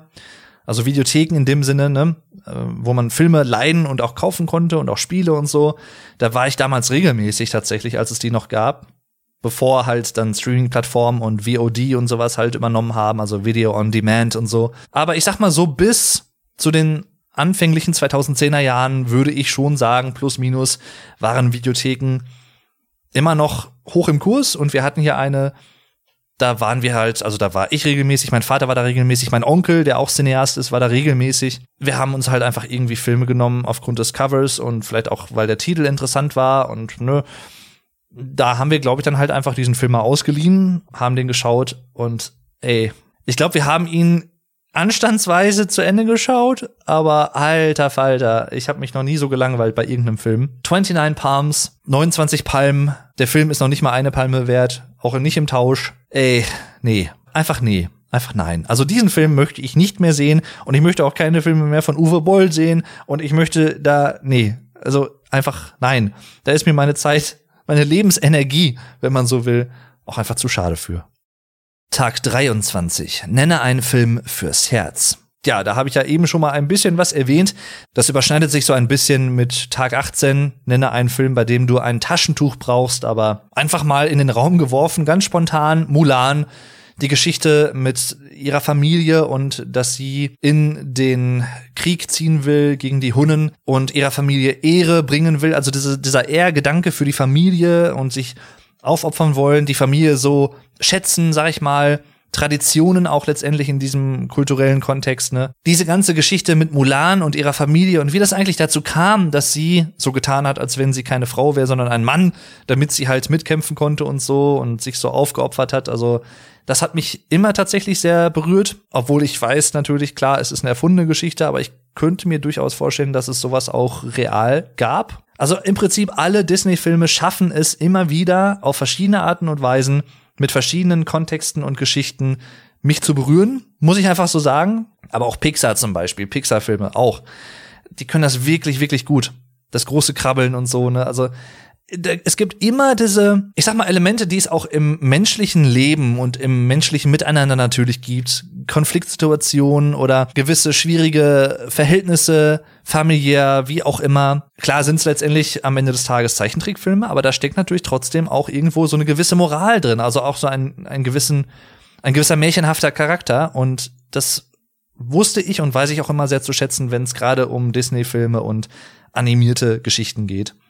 Und das ist halt auch noch mal ein Grund, hat mit der Frage jetzt selber so aktiv nichts zu tun, aber auch noch mal ein Grund, warum die Filme meiner Meinung nach nicht nur für Kinder super funktionieren, sondern für Leute in allen Altersgruppen. Man kann halt immer irgendwo selber einen Bezug dazu aufbauen. Entweder geht's einem selbst so oder man kennt jemanden, dem es so geht Herkules auch, ne, mit dem Halbgott und er will in den Olymp zu seinem Vater Zeus und so. Wo gleich Trivia man sagen muss, ne, in der eigentlichen mythologischen Geschichte mit Herakles, so heißt er ja eigentlich im Griechischen. Ja, Zeus ist jetzt im Disneys Herkules-Film so nicht ohne weiteres thematisiert, dass er letztendlich eine Sterbliche geschwängert hat. Dadurch ist dann Herkules entstanden und so. Das wurde jetzt da nicht so ganz offensiv thematisiert natürlich, weil wegen, ne, auch Film für Kinder und so, aber ja, ähm, hm. Punkt. Tag 24. Nenne einen Film mit sehr guter Filmmusik. Eigentlich alle Filme, die von Hans Zimmer musikalisch unterlegt wurden. Und auch alle Filme von James Newton Howard, also nicht von ihm selbst, aber die von ihm musikalisch unterlegt wurden. Der hat zum Beispiel in Kooperation mit Hans Zimmer auch den Soundtrack zu The Dark Knight unter anderem gemacht und aber auch für The Sixth Sense. Und da gibt's auch ein, zwei wirklich sehr berührende musikalische Themes. Wenn ich mit meinem Lieblings-Soundtrack erwähnen müsste, würde ich, glaube ich, tatsächlich zu Inception tendieren. Ja, Interstellar ist natürlich, hat auch einfach wirklich einen monumentalen Soundtrack. Allein dieses Alleinstellungsmerkmal, diese übergroße Kirchenorgel, wo ja das Haupttheme zum Beispiel unter anderem mit aufgenommen wurde, das klingt so elegisch und irgendwie schimmernd, dass man halt wirklich eine gute Assoziation auch zu den Geschehnissen im Film herstellen kann. Gerade auch zum Ende des Films, wo es etwas abstrakter wird und so. Dieses Schillernde der Musik ist auch schillernd im Film. Das ist halt einfach wirklich gut gemacht. Aber ihr habt euch vielleicht schon gewundert, warum gewisse sehr bekannte Filmreihen oder so auch noch nicht wirklich genannt wurden. Star Wars habe ich jetzt vorhin zumindest erwähnt, aber natürlich auch Der Herr der Ringe, natürlich. Und Harry Potter. Beide Filmreihen mit wirklich guten Soundtracks. Ich würde jetzt hier in diesem Fall sagen, Herr der Ringe von Howard Shore komponiert. Puh, ach, da gibt's so viele sehr, sehr schöne symphonische Kompositionen man befindet sich halt wirklich, wenn man das hört, finde ich persönlich in Mittelerde und kann sich gut in diese Szenerie hineinversetzen. Also immer wenn ich diese Musik irgendwie höre, ich habe auf der Streaming-Plattform meines Vertrauens viele Playlists, unter anderem auch eine mit Movie-Scores, also mit Film-Soundtracks und da ist unter anderem auch der hier drin. Und wenn ich den mal irgendwie nebenbei laufen lasse, wenn ich gerade irgendwas schreibe oder irgendwas konzipiere, an einem Video arbeite oder so, ich muss halt immer automatisch an den Film denken und an diese Szenen. Natürlich, weil ich es daher kenne, aber auch, weil es gut passt, finde ich. Es ergänzt sich halt einfach gut. Und das macht meiner Meinung nach einen guten Soundtrack aus. Außerdem möchte ich noch zwei Soundtracks erwähnen, die jetzt nicht so bekannt sind, aber trotzdem auch sehr, sehr, sehr wirklich, wirklich schöne Songs haben. Und zwar der eine ist von Dario Marianelli und zwar zum Film V for Vendetta. Das ist ein Film der Wachowski Schwestern. Deutsch wäre es eher Wachowski. Früher übrigens Wachowski-Brüder, jetzt Wachowski-Schwestern mittlerweile. Und die haben nach Matrix auch noch viele andere Filme gemacht, unter anderem auch V for Vendetta, V wie Vendetta. Wieder mit Hugo Weaving, ein Film, der in der Gegenwart spielt, über einen totalitären Staat. Der Hauptcharakter V trägt halt immer diese Guy Fawkes-Maske, also ne, diese schwarz-weiße Maske. Ihr kennt die alle, wenn ihr die seht selbst wenn ihr jetzt nicht mit dem Namen Guy Fawkes irgendwas anfangen könnt, aber das ist ein extrem eloquent gemachter Film. Also wie als Hauptcharakter V ist ein sehr eloquenter, rationaler, intelligenter Typ und das fließt halt durch alle Monologe, Dialoge mit anderen Charakteren im Film. Das ist wirklich, wirklich einfach schön zu hören auch. Mal ganz allgemein, abgesehen von dem, was alles passiert, was auch sehr imposant ist, mit Evie zum Beispiel. Falls ihr diesen Film noch nicht gesehen habt, extrem große Empfehlung für euch. Und da gibt's viele, viele sehr schöne Stücke auf diesem Soundtrack-Album. Dasselbe gilt übrigens auch, und das möchte ich an dieser Stelle auch nochmal sagen, für den Soundtrack zum Film Die Insel, The Island mit Ewan McGregor aus dem Jahr 2005. Damals übrigens auch noch mit Michael Clark Duncan. Das ist dieser große, dunkelhäutige Schauspieler. Habt ihr vielleicht schon mal in vielen anderen Filmen gesehen. Hat übrigens unter anderem auch in The Green Mile mitgespielt. Übrigens auch ein Film, wo ich auf jeden Fall ein Taschentuch brauche, der mich auch extrem berührt hat. Auch ein Film fürs Herz. Also auch den möchte ich nachträglich da nochmal hinzufügen. Eine Verfilmung eines Stephen King-Romans Romans, hat aber nicht viel mit Horror zu tun in dem Fall, sondern ist eher ein, eine traurige, dramatische aber auch sehr märchenhafte Geschichte, kann man eigentlich sagen, ohne da jetzt viel vorwegzunehmen, lohnt sich. Und die Insel hat halt auch eine sehr interessante und immer, also damals schon aktuelle, visionäre Geschichte. Die Prämisse, auch da möchte ich nicht viel verraten, was alles genau passiert, aber die Prämisse ist im Prinzip, reiche Personen können auf gewisse Art und Weise durch Investitionen und moderne Technologie, indem sie von gewissen Begebenheiten profitieren können, damit ihr Körper jung bleibt und nicht weiter altert. Das ist jetzt sehr allgemein gefasst, lohnt sich wirklich, wirklich sehr. Scarlett Johansson spielt übrigens auch mit, falls ihr das noch als anspornen möchtet. Ne? wirklich, wirklich ein guter Film. Und zwar ist hier der Soundtrack komponiert von Steve Jablonski, der seines Zeichens ein Schüler Hans Zimmers ist. Hans Zimmer hat ja ein relativ großes Studio, eine Art, ja, Lounge kann man eigentlich sagen, für Künstler, für andere Komponisten, die da halt arbeiten können in ihren eigenen Räumen und Spaces und so. Er hat halt auch viele Schüler quasi herangezogen, also viele Komponisten, die auch mittlerweile auch sehr etabliert sind im Filmkomponistendasein in dieser Branche. Unter anderem übrigens auch der deutsche Komponist Klaus Badelt. Der Name wird euch jetzt wahrscheinlich nicht sagen, aber ihr kennt 100 pro seine Soundtracks. Denn er hat unter anderem so ein Lied komponiert wie He's a Pirate, Fluch der Karibik. Das ist nicht etwa in erster Linie von Hans Zimmer, sondern von Klaus Badelt. So, Punkt. Tag 25. Nenne einen Film, dessen Ende dich überrascht hat. Ja, The Sixth Sense natürlich, ne? Aber auch hier, wie gesagt, ich werde jetzt nicht sagen, was da passiert. Fight Club, definitiv. Aber es gibt noch einen dritten Film, den ich noch nicht erwähnt habe, den ich euch auch wärmstens ans Herz legen möchte. Denn der besticht wirklich enorm durch seine konstant spannende Stimmung. Man redet selber mit, was los ist. Man weiß aber auch nie so wirklich mehr als die Protagonisten, was auch so ein bisschen der Twist hierbei ist. Es handelt sich um die spanische Produktion The Others. Aus dem Jahr 2001 müsste es sein. Also die anderen auf Deutsch, The Others, obwohl der deutsche Titel auch The Others ist. Unter anderem mit Nicole Kidman in der Hauptrolle, die hier wirklich einen sehr guten Job macht, wie ich finde. In dieser Rolle geht sie sehr auf die Hintergrundgeschichte zum Film, ohne zu viel zu verraten, ist, der spielt so circa, ja, während des Zweiten Weltkriegs kann man eigentlich sagen, auf einer Kanalinsel. Eine Mutter lebt mit ihren beiden Kindern in einem großen Anwesen, abgeschottet. Der Strom läuft nicht wirklich regelmäßig, also man behilft sich im Prinzip durch Öllampen mit Licht. Es gibt aber auch noch ein paar weitere Besonderheiten, und zwar die Kinder von ihr haben eine Lichtallergie, das heißt, sie können nicht dem direkten Tageslicht ausgesetzt werden. Das heißt, im ganzen Haus sind auch tagsüber im Prinzip immer so ein bisschen die Vorhänge vor den Fenstern zugezogen. Dieser Film ist wirklich, wirklich gut. Ist eine, wie gesagt, spanische Produktion. Ich sag das, weil manche wahrscheinlich ein bisschen skeptisch sind von wegen, ne, ich kenne mich mit spanischen Produktionen nicht so aus. Wie sind die so qualitativ? Dieser Film ist wirklich Hammer. Auch hier könnte man fast sagen, er hat so leicht märchenhafte Züge. Also wirklich The Others sehr, sehr große Filmempfehlung für euch. Auch da macht ihr wirklich nichts mit verkehrt. Super Film. Tag 26. Nenne einen Film, den du schaust, wenn es dir schlecht geht. Die Frage kann ich ehrlich gesagt nicht wirklich beantworten, weil ich anders als bei Musik, zumindest zum Teil, nicht so der Stimmungsschauer bin. Also wenn es mir schlecht geht, ist es jetzt nicht so, dass ich jetzt dann bewusst sage, ich gucke jetzt irgendeinen Film, damit es mir besser geht zum Beispiel. Also so ticke ich jetzt nicht wirklich. Ich muss da echt mal kurz überlegen, ob mir da irgendwas einfällt. Ich will mal hypothetisch antworten und sagen, wenn ich so etwas machen würde, also wenn ich Filme bewusst schauen wollen würde, wenn es mir schlecht ginge, dann würde ich, glaube ich, zu Filmen tendieren, die ich schon länger kenne, definitiv, die ich gut kenne auch und die für mich eine gewisse Wärme ausstrahlen. Unter anderem, wie gesagt, die Disney-Filme, die ich eben alle schon genannt habe und deswegen nicht nochmal erwähnen möchte.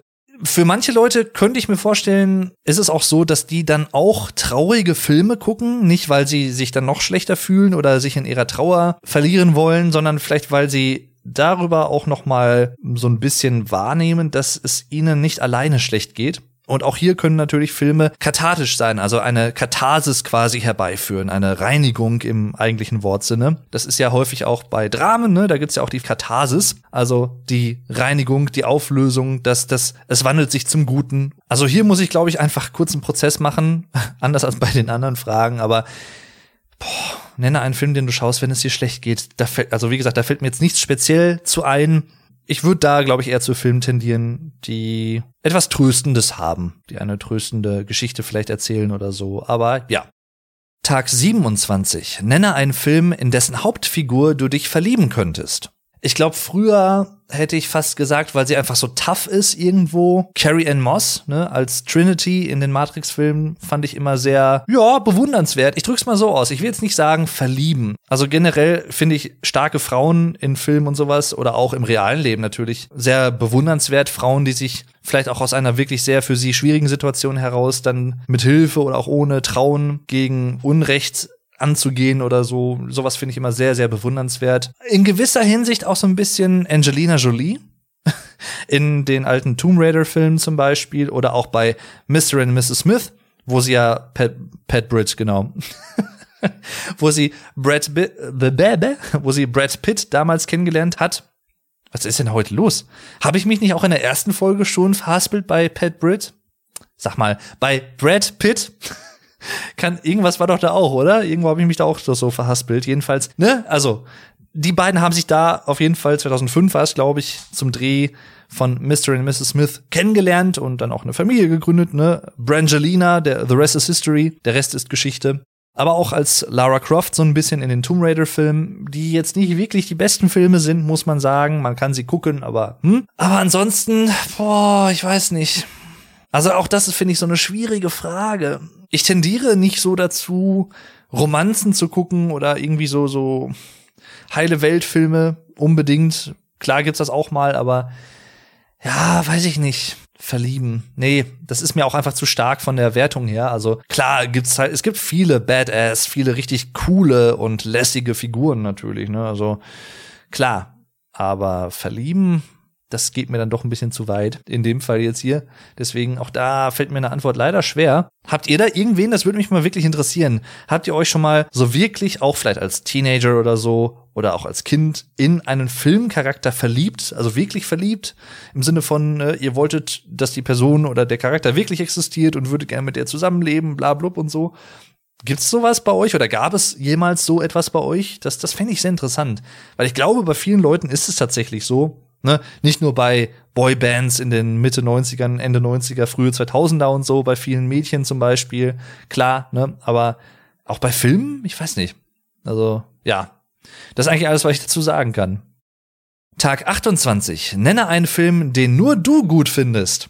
Auch eine sehr interessante Frage. Ah, auch das schwierig. Auch da müsste ich überlegen, ob mir da überhaupt irgendwas einfällt. Also die letzten paar Fragen hier, die hauen echt noch mal rein. Ich will jetzt auch nicht irgendwas nennen, nur damit ich irgendwas genannt habe, was aber nicht wirklich richtig ist, sondern das soll ja auch irgendwo stimmen und passen. Ich finde manche Fortsetzungen von Filmen nicht so grottig, abgrundtief grottig, wie manche Leute, die dann einfach auch zerreißen, ganz einfach, mir nichts, dir nichts in zwei, drei Sätzen. Das hat aber eher auch damit was zu tun, dass ich es teilweise einfach unfair finde, von der Bewertung her, weil Leute es sich dann einfach einfach machen, ein, zwei Sachen herausgreifen, die irgendwie einfach scheiße finden und so und dann sagen, halt, der ganze Film ist kacke. Weil es ist immer einfacher, irgendeine verallgemeinernde Aussage zu treffen, als sich wirklich dann auch mal begründeterweise über Filme einzulassen. Nichts gegen negative Kritik, wenn sie begründet ist und wenn man sie auch irgendwo nachvollziehen kann. Aber dieses, was man gerne ja auch nicht nur bei Filmen hat, aber auch bei, weiß ich nicht, Online-Marktplätzen, wo Leute Sachen bewerten können, die dann halt vielleicht nur einen von fünf Sternen vergeben und dann einfach sowas schreiben wie, das Produkt ist scheiße, Punkt. Und das ist die Bewertung. Diese sehr aussagekräftigen und hilfreichen Rezensionen zum Beispiel und so, das, ja, ne? Wir kennen sie alle. Lustig finde ich übrigens auch, kleine Anekdote, wenn Leute das Sternesystem falsch verstehen, sehen und denken, dass ein Stern halt die Note eins ist zum Beispiel oder so. Finde ich auch immer sehr amüsant. Eine Sache fällt mir dazu noch ein. Wie gesagt, Matrix 2 und 3 finde ich nicht so grottig, wie auch einige andere Leute sagen, dass sie es im Vergleich sind. Es sind bei weitem nicht Meisterwerke und sie kommen auch nicht an die Klasse des ersten Teils ran, damit das mal ganz klar gesagt ist. Und auch Matrix 4 tut das nicht, ne? Aber mehr dazu in Folge 50. Aber ich finde persönlich ein bisschen übertrieben, wie krass die Ablehnung gegenüber Indiana Jones 4 ist. Ja, es ist einfach ein teilweise stumpf abgedrehter Film, ne? Ich sag nur Kühlschrank, Atombombe und so, ne? Aber ganz ehrlich, es ist jetzt nicht so, als wenn nicht Teil 1 bis 3 auch irgendwelche sehr abgefahrenen und sehr übertriebenen Sequenzen hätten. Ich weiß nicht, also die Qualität oder dieser qualitative Unterschied zwischen Nonsens im Sinne von oder unterhaltsamen Nonsens im Sinne von, ne, hier Kühlschrank, Explosion, Atombombe, Teil 4 im Vergleich zu anderen Filmen, die ähnliche abstrakte Dinge praktizieren. Den Unterschied finde ich jetzt nicht so gravierend, wie manche Leute das immer wieder behaupten. Die ersten drei Filme sind besser als der vierte, auf jeden Fall. Ja, für mich persönlich ist übrigens der dritte mein Lieblingsfilm mit Sean Connery. Sean Curry, wie ich immer ganz gern sag. Ja, begnadeter Schauspieler natürlich gewesen. Da fällt mir gerade noch ein Film ein, den ich eigentlich auch ganz unterhaltsam fand. Also in dem Fall kann ich jetzt nicht ganz verlässlich sagen, wie ich ihn heute finden würde, weil ich ihn wirklich seit 15, 16 Jahren nicht gesehen habe. Aber die Liga der außergewöhnlichen Gentlemen, ich glaube aus dem Jahr 2003, unter anderem auch mit Sean Connery, deswegen komme ich gerade drauf. Da sagen auch viele Leute, im Schaffen Sean Connerys ist das eher einer der schwächeren Filme. Das kann gut sein. Ich kenne nicht alle Filme mit Sean Connery, muss ich auch dazu sagen. Auch da möchte ich noch einiges aufholen.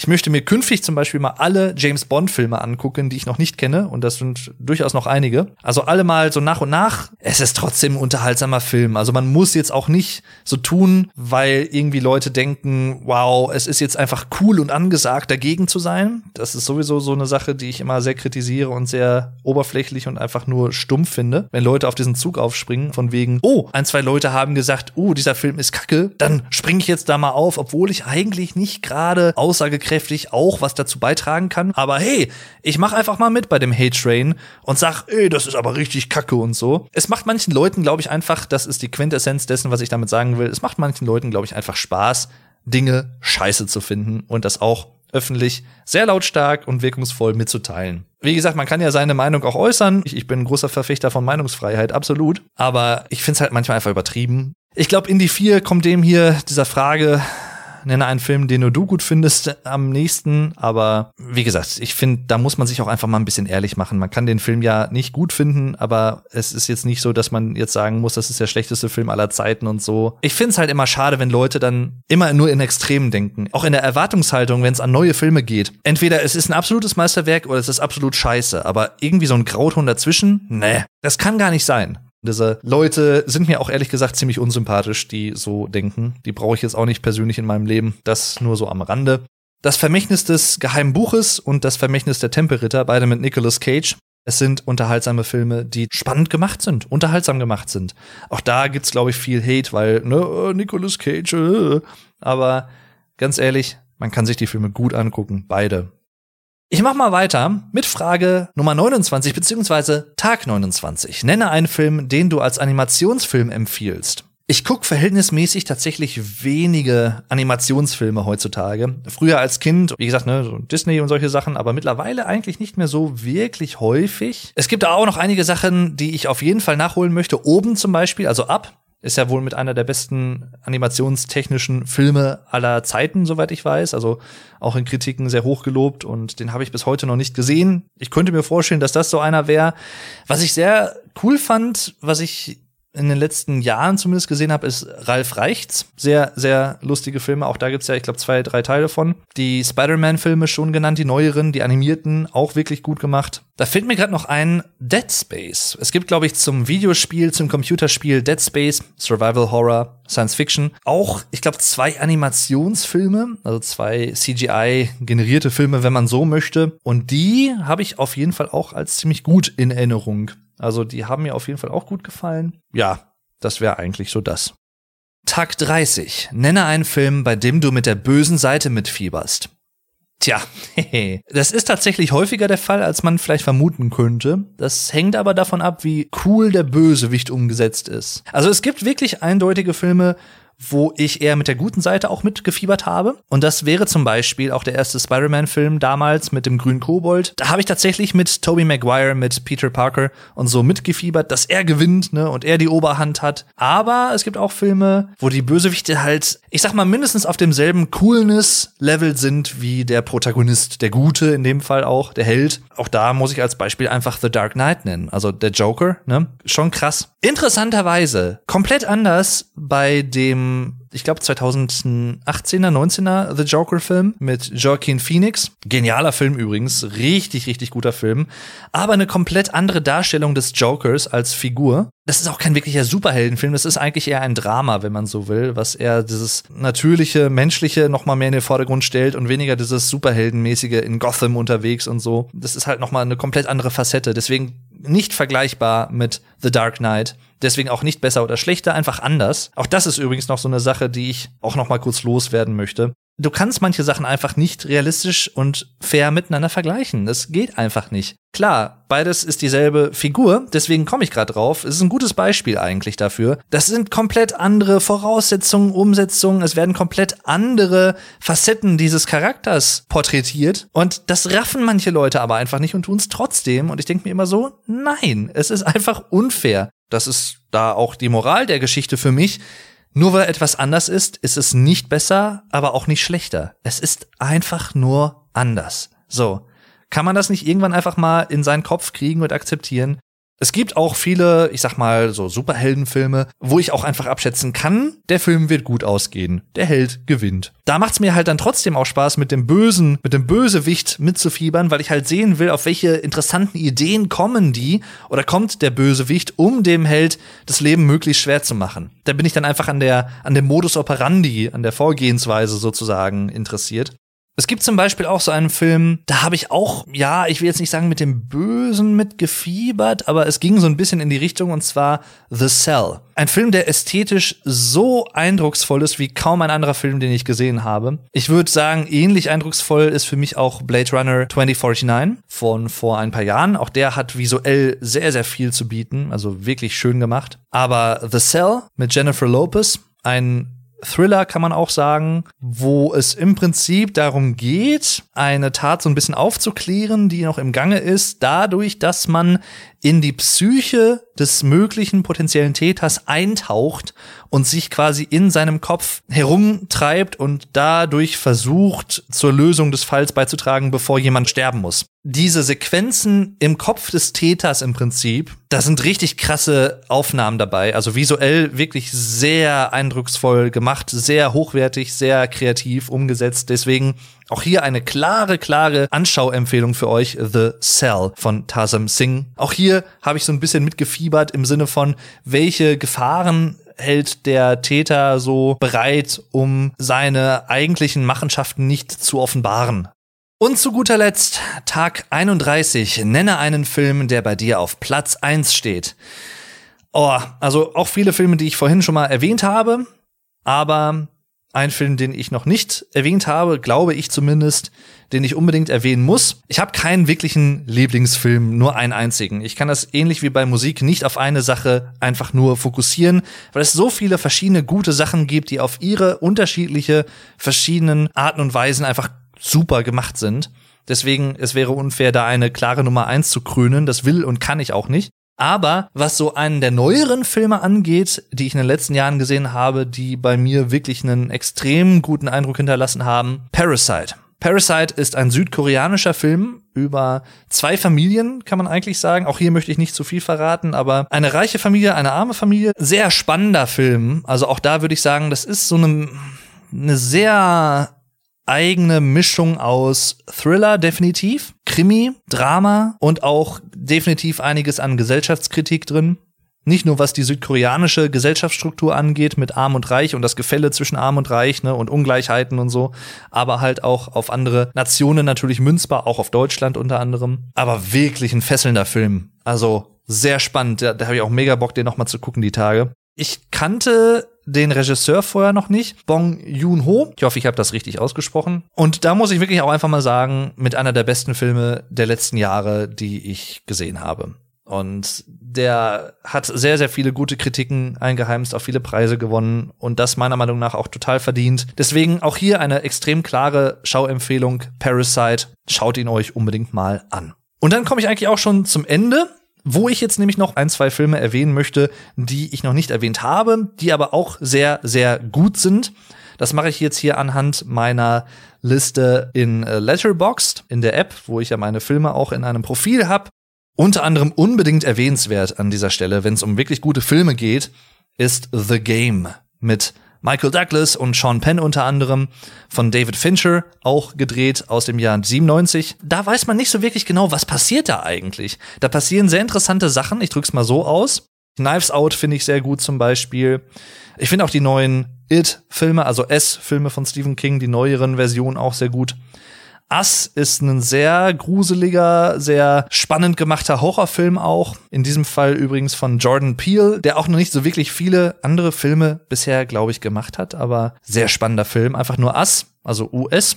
Split finde ich sehr gelungen.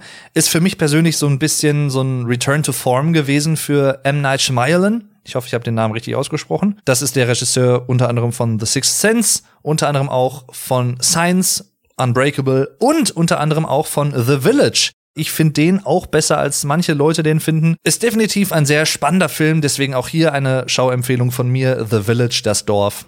Arrival finde ich einen richtig, richtig guten Film, muss ich sagen. Das ist ein Alien-Film der etwas anderen Art, der mir auch deswegen gut gefällt, weil es da auch so ein bisschen um Kommunikation zwischen Menschen und anderen Lebewesen geht und das gefällt mir natürlich als Linguist und als Germanist. Ich habe Quentin Tarantino noch nicht so wirklich erwähnt, glaube ich. Django Unchained ist für mich persönlich auch ein absolutes Meisterwerk. Inglorious Bastards natürlich, super Film. Tarantino schafft's immer, auch gerade bei diesen neueren Filmen, aber auch bei einigen älteren Sachen, etwas lustig darzustellen, etwas zum Hang des Überdrehten darzustellen, aber trotzdem nicht zu überdreht. Und das ist für mich so ein bisschen die Klasse von Quentin Tarantino, finde ich, bei vielen seiner Filme. Manchmal gelingt's ihm besser als bei anderen.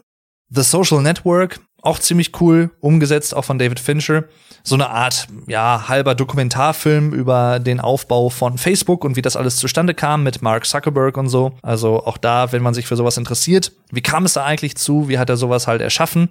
Ein Film, der auch, glaube ich, so ein bisschen, also viele Leute kennen ihn und mögen ihn auch, aber er ist, glaube ich, nicht so bekannt wie andere Filme in diesem Segment. Shutter Island ist sehr, sehr gut, wie ich finde.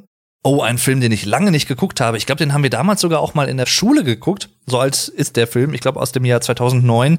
Und zwar District 9. Aliens eingepfercht sozusagen in einem gewissen Ghetto. Hier sind Aliens im Prinzip in der untergeordneten Rolle. Das Leben des Benjamin Button hat mich auch sehr berührt zum Beispiel. Auch der würde noch gut passen bei dem Unterpunkt, ne? Filme, die mich sehr berührt haben. Jason Statham, die ganzen Transporter-Filme zum Beispiel oder auch Crank auch die kann man gucken. Das ist halt Popcorn-Kino. Dessen muss man sich bewusst sein, aber halt trotzdem gut. Hellboy zum Beispiel auch, ne? Superheldenfilme mit Ron Perlman. Also auch da sehr unterhaltsam, lustig gemacht. Also immer einen flotten Spruch dabei und so. Macht einfach Spaß. Wer auf James Bond und solche Agentenfilme steht, der wird auch die Bourne-Filme mögen. Was haben wir hier noch? Zimmer 1408, also Stephen King-Verfilmung, unter anderem mit John Cusack und Samuel L. Jackson. John Cusack spielt auch bei Identität mit, bei Identity. Ne, gut ansehbar. Pans Labyrinth, ne? Guillermo del Toro, auch ein sehr, sehr markanter Regisseur, der eine ganz eigene Bildsprache hat, eine ganz eigene Art, solche Filme auch visuell umzusetzen, sehr wiedererkennbar, wunderschön und wirklich gut. Ich muss an dieser Stelle übrigens noch mal eine Lanze brechen, auch für einige Videospielverfilmungen. Also es gibt einige, die sind wirklich echt nicht so geil. Resident Evil zum Beispiel mit Mila Jovovich wäre so ein Paradebeispiel dafür. Da finde ich den ersten noch ganz ansehnbar. Mit jedem weiteren Film wurde es dann immer so ein bisschen schwacher, finde ich. Aber ein Film, den ich ziemlich gut umgesetzt finde, auch wenn hier gewisse Elemente von mehreren Teilen dieser Videospielreihe durcheinander gemischt wurden. Silent Hill. Die Silent Hill-Verfilmung, die erste, die zweite kenne ich nicht, aber die erste ist wirklich für eine Videospielverfilmung ganz gut gelungen und auch wirklich detailreich, atmosphärisch dicht umgesetzt. Auch ein Film, den ich lange nicht mehr gesehen habe, aber der mich auch sehr mitgerissen hat, muss ich sagen, ist Collateral mit Tom Cruise von Michael Mann. Michael Mann, ich weiß gar nicht, wie er im Englischen offiziell heißt oder wie er sich selbst nennt, aber ein Film aus dem Jahr 2004. Unterhaltsam in dem Sinne von spannend und mitreißend. Auch zwei Filme, die ich glaube früher mal bekannter waren, als sie es heute sind, könnte ich mir vorstellen, weil sie auch schon ein paar Jahre zurückliegen. Die Purpurnen Flüsse, Teil 1 und Teil 2, The Crimson Rivers mit Jean Reno unter anderem. Auch da geht's um so einen Kriminalfall oder um Kriminalfälle, die aufgelöst werden müssen. Auch so ein bisschen Okkultes mit dabei, kann man eigentlich sagen, ohne zu viel zu verraten. Dann ein Film, für den ich mega Respekt habe. Und zwar in erster Linie auch für den Schauspieler, der den Hauptcharakter spielt. Und zwar Christian Bale, einer meiner Lieblingsschauspieler. Denn für der Maschinist, The Machinist, ist er so weit gegangen und hat, ich glaube, 30 oder 35 Kilo abgenommen, ist in diesem Film total abgemagert. Krass. Wirklich ein krasser auch düsterer Film. Boah, auch den müsste ich echt mal wieder gucken, aber der hat mich auch sehr berührt. Der hat mich auch echt mitgerissen. Die Truman Show zum Beispiel, auch sehr eindrücklich. Auch den haben wir damals in der Schule geschaut. Sehr abstrakt, sehr kreativ umgesetzt. Auch da will ich nicht zu viel verraten, aber es geht so ein bisschen darum, dass ein Mann in seinem Leben, sein Leben scheint so zu sein, als ob es vorbestimmt ist, dass bestimmte Sachen passieren und so, um es mal so ein bisschen zu umreißen. Ich möchte jetzt da nicht mehr vorwegnehmen, aber ne, mit Jim Carrey unter anderem in dem Fall die Truman Show, genialer Film. Dann ein Film, sehr kurios, da würde ich jetzt auch nicht sagen, der Film selber ist jetzt nicht wirklich der Rede wert. Aber die erste Szene dieses Films hat's in sich. Das ist wirklich sehr kurios in diesem Fall, weil die erste Szene die beste Szene des Films ist. Muss ich einfach mal sagen. Mit Abstand. Für mich persönlich. Und zwar handelt es sich um den Film Ghost Ship. Und die erste Szene ist sehr brutal in der ungeschnittenen Fassung, aber sehr kreativ. Im Sinne von kreativ brutal, im Sinne eines Horrorfilms umgesetzt. Der Rest des Films ist so lala, muss man leider sagen. Aber die erste Szene in der ungeschnittenen Fassung, ja, es gibt sowas ähnliches, so einen ähnlichen Effekt auch im ersten Resident Evil Film übrigens. Da gibt es nämlich einen hellen Raum. Auch da will ich nicht zu viel verraten, aber auch da gibt es ein bisschen Gemetzel in einem bestimmten Raum. Auch ein Film, den ich unbedingt erwähnen muss, der mit zu einem meiner Lieblingsfilme gehört, obwohl ich ihn jetzt auch schon länger nicht gesehen habe, Minority Report. Das ist auch gar nicht mal so ein Thema, was jetzt so ganz fernab der Realität für uns in den kommenden Jahren vielleicht ist. Wer weiß es schon, vielleicht bleibt es aber auch Fiktion. Und zwar geht es da drum, auch mit Tom Cruise in dem Sinne, dass gewisse Verbrechen vereitelt werden, bevor sie geschehen können. Heutzutage würde man vielleicht sagen, durch Algorithmen oder ähnliche Sachen, ne? aber sehr, sehr spannendes Thema, weil auch sehr aktuelles Thema irgendwo. Dieser Film greift halt auch sehr viele Gedanken und Ideen auf, die wir heutzutage immer mehr auch wahrnehmen, seitdem sich das Internet so massenweise etabliert hat. Und dieser Film ist aus 2002 sogar. Da gab es noch, nicht mal Facebook und Social Media im allgemeinen Sinne gab es da überhaupt noch nicht. Ein Film von Steven Spielberg unter anderem, seiner Zeit sehr weit voraus. Deswegen also Minority Report, große, große Empfehlung, genauso wie Panic Room, ein weiterer Film von David Fincher mit der damals noch Teenager Kristen Stewart und unter anderem Forrest Whitaker und auch Jodie Foster. Da geht's in dem Sinne nämlich um genau das. Das Konzept kannte ich damals vor dem Film noch nicht, habe es durch diesen Film kennengelernt. Das ist was, das gibt es wirklich in einigen Häusern tatsächlich von ja eher wohlhabenderen Leuten oder größeren Anwesen, und zwar Panikräume. Also wenn jemand zum Beispiel in seinem großen Anwesen überfallen wird, dann gibt es einen sogenannten Panikraum häufig, wo sich der oder das Opfer, der Überfallene, die Überfallene drin verstecken können für eine gewisse Zeit lang. Da sind dann Reserven drin und auch Kameras und sowas. Da können halt die Täter im besten Fall der Fälle auch nicht rein, weil die wirklich gut abgeschirmt und äh, geschützt sind ja, es entsteht so eine, ein gewisses interessantes Verhältnis zwischen den Einbrechern in diesem großen Anwesen und den Leuten im Panic Room. Das ist jetzt kein großer Spoiler, weil, wie gesagt, ne, der Film Panic Room heißt so. Aber die Einbrecher sind im Prinzip nach etwas her, was im Panic Room ist. Das ist die Problematik dabei. Artificial Intelligence, künstliche Intelligenz, auch ein sehr berührender Film, muss ich sagen. Mit Haley Joel Osment übrigens. Das ist derselbe Schauspieler wie in The Sixth Sense, der den Cole spielt. Auch wieder von Steven Spielberg und auch sehr, sehr berührend. Genauso wie der 200-Jahre-Mann übrigens mit Robin Williams. Auch sehr futuristisch in dem Sinne. Auch hier möchte ich nicht zu viel verlieren, aber auch den Film kann man sich durchaus angucken. Genauso wie Requiem for a Dream. Da muss man ein bisschen vorsichtig sein. Das ist ein Film von Darren Aronofsky. Der macht echt gute Filme. Unter anderem hat er auch Black Swan zum Beispiel gemacht. Auch ein cooler Film. Der macht immer sehr abgefahrene, sehr ja, schon abstrakt kreative Filme. Aber wenn man drauf steht, dann kann man da wirklich einiges draus ziehen. Requiem for a Dream ist schon, boah, 22 Jahre alt sehe ich gerade. Dann möchte ich noch einen Film empfehlen, From Hell mit Johnny Depp, auch aus den frühen 2000ern. Da geht's um Jack the Ripper. Sehr düster gemachter Film, aber richtig, richtig cool düster umgesetzt. Also Hammer. American Beauty kann man immer gut gucken. Und man kann ja auch sagen über Kevin Spacey, was man will. Ich möchte mir da gar kein Urteil anmaßen, ne? ob da irgendwas war oder auch nicht. Kann ich einfach auch nicht sagen, realistisch gesehen. Aber ich finde, man kann eines nicht verneinen. Kevin Spacey ist ein begnadeter Schauspieler.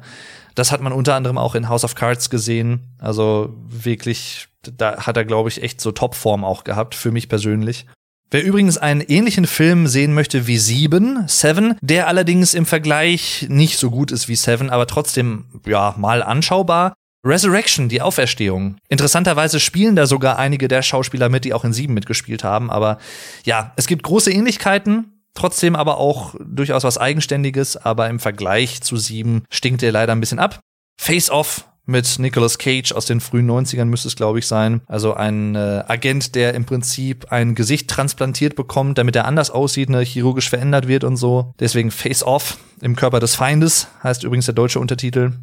12 Monkeys geht natürlich auch immer, ne? Also Bruce Willis auch damals, der hatte, finde ich persönlich, so in den 90ern, frühen 2000ern hat er so seinen Höhepunkt gehabt. Danach hat er so ein paar Filme gemacht, wo man so denkt, ja, ist okay, hätte jetzt aber auch nicht sein müssen. Etwa mit den Scherenhänden ist natürlich auch sehr interessant, ne? Da auch wieder Tim Burton. The Shining natürlich auch, klar. Ist auch ein interessanter Fall. Stephen King findet The Shining jetzt nicht so gelungen als Film im Vergleich zum Buch. Ich habe das Buch noch nicht gelesen, deswegen kann ich dazu nichts sagen. Aber ich persönlich finde The Shining einen wirklich sehr gelungenen Film von Stanley Kubrick. Stanley Kubrick, genauso wie David Lynch übrigens, ne, sowas wie Twin Peaks als Serie oder auch The Elephant Man oder Eraserhead und ähnliche Sachen. Sehr abstrakte, abgefahrene Filme. Entweder man liebt's oder man hasst es, glaube ich. Da gibt's, glaube ich, tatsächlich nicht viel dazwischen, aber große Visionäre der Filmkunst definitiv. Martin Scorsese zum Beispiel auch, ne? Shutter Island habe ich eben schon erwähnt, unter anderem. Also, aber es gibt auch noch einige Filme, die ich unbedingt noch nachholen muss, die ich noch nie gesehen habe. The Beach zum Beispiel habe ich seit Ewigkeiten hier rumliegen. Dann auch noch einige Sachen von David Lynch tatsächlich, die ich noch nicht kenne. Twin Peaks möchte ich gerne mal sehen. Auch da kenne ich nur bisher ein paar Auszüge von. Ja, und, und, und, und, und, und, und, und, und. Also da gibt's noch so viele Filme, die ich noch erwähnen könnte. Ne? Nackte Kanone zum Beispiel, auch noch bei lustigen Filmen. Ne? Also Leslie Nielsen war einfach Wow. Ich habe den früher übrigens immer so ein bisschen verwechselt mit Liam Neeson. Leslie Nielsen, Liam Neeson, Liam Nelson, Nelson Mandela, was ist hier los? Nein, aber mittlerweile kann ich sie auseinanderhalten, keine Sorge. Ja, das soll es jetzt erstmal gewesen sein. Der Vorhang schließt sich jetzt erstmal für das Thema Filme, Regisseure und Schauspieler. Es kann sehr gut sein, dass ich jederzeit irgendwann noch mal auch eigene Episoden, eigene Folgen für bestimmte Filme mache oder Filmreihen oder so. Ähnlich wie Folge 50 zu Matrix zum Beispiel. Alles immer möglich. Aber im Großen und Ganzen soll das jetzt erstmal das Thema Filme gewesen sein.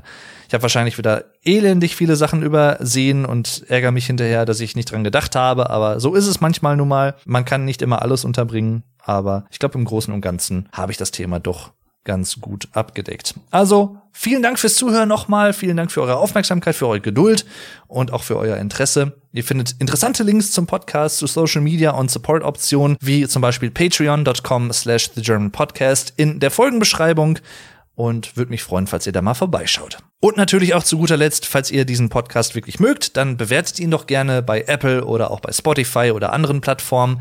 Das hilft auch sehr. Also vielen Dank dafür auch schon mal im Voraus. Das bedeutet mir viel und es macht mir immer wieder Spaß für euch neue Folgen aufzunehmen. Also dann bis zur nächsten neuen Folge. Macht's gut und tschüss. Euer Dave.